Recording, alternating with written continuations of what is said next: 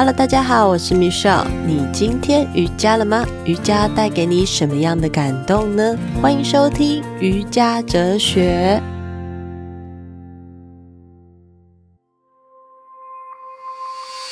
Hello，大家好，我是 Michelle。二零二二年开始，我会每个月来为大家读一本书，跟瑜伽、跟自我、跟身心灵提升相关的书籍。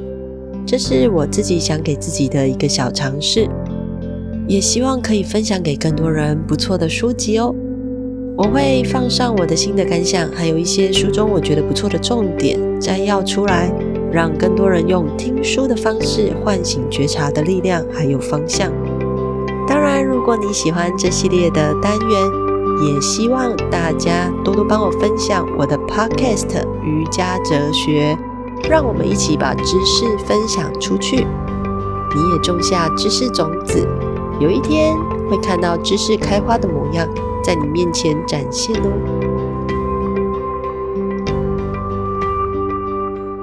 上个月我跟大家聊聊《顺应人性》这一本书，把我们看成四层楼的高级别墅，我们如何让自己住进高级别墅，也同时拥有愉悦快乐的身心呢？大家还记得这本书吗？如果你忘记了，记得再回去重听一次哦。而这个月要跟大家分享的这本书，书名是《心念的力量》。其中有句话我很喜欢，也是当时挑选这本书的原因。心念就像一座花园，是你选择要种出什么，是杂草还是鲜花，而正念给了我们选择的力量。这跟我在第十八集有提到的心式花园。还有第三集的种瓜得瓜，种豆得豆的生命丰盛花园，都有提到类似的观念。就是啊，我们的心念有无数颗种子，播种出去，当种子长大的时候，就可以看到每一个花园都不一样。心念的力量，The Power of Meow，看字面其实很像猫咪的力量。对，它其实内容呢，就是以猫的角度来看。嗯，所有这一切万事万物，那这一只猫呢，很特别，它是达赖喇嘛的猫。系列达赖喇嘛的书共有三部曲。那今天呢，我介绍的就是三部曲的第三本书。那我也会把相关的书籍放在节目资讯栏里面。好，这本书的作者他叫大卫米奇，他出版过许多的书籍。包括了达赖喇嘛的猫系列小说、快点静坐、及时开悟等等相关的著作，发行四十个国家。而我读的这本《心念的力量》，它会让我一直一直很想要读下去，真的非常白话，而而且很好读。它基本上就是一本小说，所以都是以故事性来去做呃说明。虽然说他这本书是佛学，就是跟达赖喇嘛有相关，不过我觉得它里面内容在诠释呃诠释的时候，是让人会很读起来会很轻松很自在的。我觉得蛮容易可以从作者的角度去理解，诶，我们应该如何去跟自己连接，还有怎么样跟自己有更亲密的方法。所以翻译这一本书的。翻译这本书的翻译名字叫姜信惠，我也很喜欢他写的翻译者的说明。他写道：“把吸气献给英文，把吐气献给中文，吸与吐，英与中的转换就发生在自己的体内。”很有趣吧？用吸气跟吐气来贯穿了，这就是他的人。这本书从猫的角度来看周遭的一切，还有诶，自己为什么在这？如何去感受当下的感觉？如何把情绪、把问题、把感受描绘得很贴切？每一篇遇到的人事物啊是非常不同的，然后他也会去描绘出，诶，猫在对应它这些其他人人事物的时候，它是如何去应对的。它在里面有很多名称，像是，嗯，它是尊者的猫，它是达赖喇嘛的猫，它也是咖啡厅的常客，也是一个小雪球，也曾经说它是一条狗。我看到狗的时候，其实真的笑翻了。那如果说啊，一只猫发现自己诶前世是一条狗，你觉得它会有什么反应？所以，如果我们发现我们自己前世诶是一条狗，还是一只猫，那我们这样子不同的身份，我们会怎么样呢？所以它里面很细腻的一个写法，就是我可以想象那一只猫的表情。那今天我要提到的这本书《心念的力量》，我挑选了文章中有三个地方，我觉得蛮有共鸣的。那我也找了一些文章还有句子，想要跟观众朋友一起反思。也许大家会有不一样的看法，那么也欢迎你留言提出哦，或者是私讯给我，我们可以一起讨论书籍哦。第一个部分就是关于瞄一下的力量。他提到就是静坐跟冥想。他说，压力不是从外界而来，压力主要是从我们自己的信念而来。一开始想要静坐的时候，多半是什么都想，但就是没能专注于我们所选择的冥想目标。每个人都是这样的，这很正常。而且你从哪个起点开始，并没有那么的重要。重要的是你会在哪里结束。达赖喇嘛这个时候，他正在教关于静坐还有冥想的知识，而我们很常会浮现，我不知道我能不能静坐，诶，静坐跟冥想根本无法专注嘛。猫也一样，我们人也一样。这个单元呢，它传递的观念。它告诉我们，如果因为压力受苦，如果我们缺乏心灵的平静，那么静坐就非常重要喽。痛苦是没有办法避免的，不过受苦这件事情是我们选择的。我们即即便忍受这些创伤跟指责，但受苦可是我们自己选择的哦。你选择了这些创伤，你选择了这些指责，但重要的是。我们要如何去前进？是要带着这些创伤、这些因缘继续下去，还是我们可以找到出路，放下这些苦，不再让自己受苦呢？不知道听众朋友有没有静坐的习惯呢？你通常静坐多久？头脑是放空，还是持续不停的想象呢？我以前也是个无法静坐冥想的人，所以我很能理解这些为什么。还有静坐后的好处是什么？最重要的是，对于静坐要养成习惯。这也就是为什么我很喜欢教瑜伽课的时候，先跟着学员一起冥想，然后再开启我们与身体连接的瑜伽体位法。这是我教课的习惯的顺序，也是我自己觉得这样可以帮助到更多人，唤醒自己内在的觉知。在第二部分呢，我是对于他关于负面的想法比较有共鸣。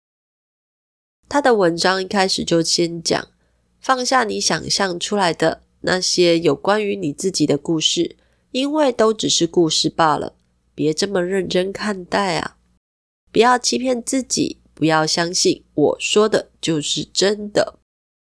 我看到这篇的时候，我也曾经陷入跟这篇的主角一样的心境，那就是我不够好。我不相信我可以做得到。这个主角他很会弹钢琴，他也让周边的人听了如痴如醉，连猫他也是。他觉得这主角真的非常会弹钢琴。可是啊，就在嗯、呃、这个主角弹的最关键的一刻，他突然停止弹奏了，情绪突然爆发，原因就是在于他弹错了一个音。他觉得他根本无法做。即兴演奏，他觉得自己很差劲。嗯，讲到这边，听众朋友，你有没有觉得你自己有曾经的类似的经验呢？也就是说，周边的人都觉得你很棒，但是你一直觉得自己很烂、很差劲，然后陷入自责、批判的经验吗？对我而言，我的过去曾经有这样的经验，而且其实在很长一段的年轻时光都有这种感觉。就是一直不停的都觉得是我的错，是我做的不够好。不过现在在学习瑜伽旅途上，经验了许多什么叫做往内看，我开始可以分辨自己，诶，这种身上的感觉来自于我不够爱我自己。所以啊，书中提到了一段文字，我印象很深刻，我也蛮喜欢的。他在说明什么是爱，跟什么是慈悲。爱的定义是祝愿他人的快乐，而慈悲就是我们一直持续练习爱，自然会衍生出来慈悲。因为慈悲的定义是祝愿他人免于受苦的愿望。听到这边。我突然想邀请听众朋友们，并我们可以静默一下，为身处在乌俄战争的所有人给予他们大大的祝愿，愿大家平安，愿大家免于受苦，愿大家享乐。哦。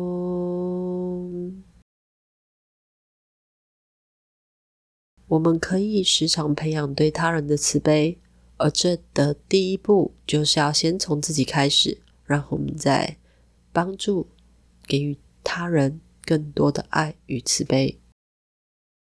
第三个部分我很喜欢的是留余地给他人自行行动和领悟。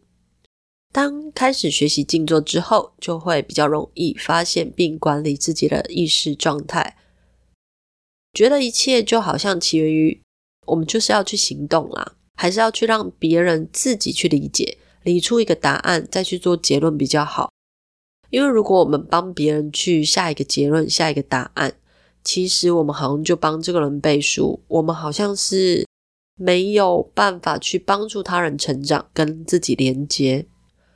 如果有翻书的朋友，可以翻开文章的第九章。为什么我说我也蛮喜欢这部分呢？因为我从来都没有发现过这个解释，也就是关于意识和疗愈方面，对于静坐跟医药这两个词其实是有连结的。静坐的英文叫 meditation，而医药是 medicine，两个字它源于同一个拉丁字根，所以它的其实原本的这个意思是说。疗愈，或者是使什么样完整。